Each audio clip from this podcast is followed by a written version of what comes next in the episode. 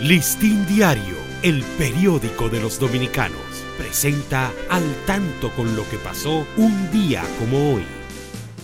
18 de julio de 1857, el presidente Buenaventura Báez llama a las armas a todos los dominicanos, indistintamente a fin de combatir el movimiento revolucionario iniciado el 7 de julio en Santiago y que ya asediaba la capital. Ese mismo día, tropas del gobierno comandadas por Francisco del Rosario Sánchez y José María Cabral derrotan en el lugar de Mojarra tropas revolucionarias del coronel Antonio Sosa. En 1868, el filántropo Francisco Javier Villini funda en la ciudad capital la primera casa de beneficencia del país. Para Listín Diario, soy Dani León.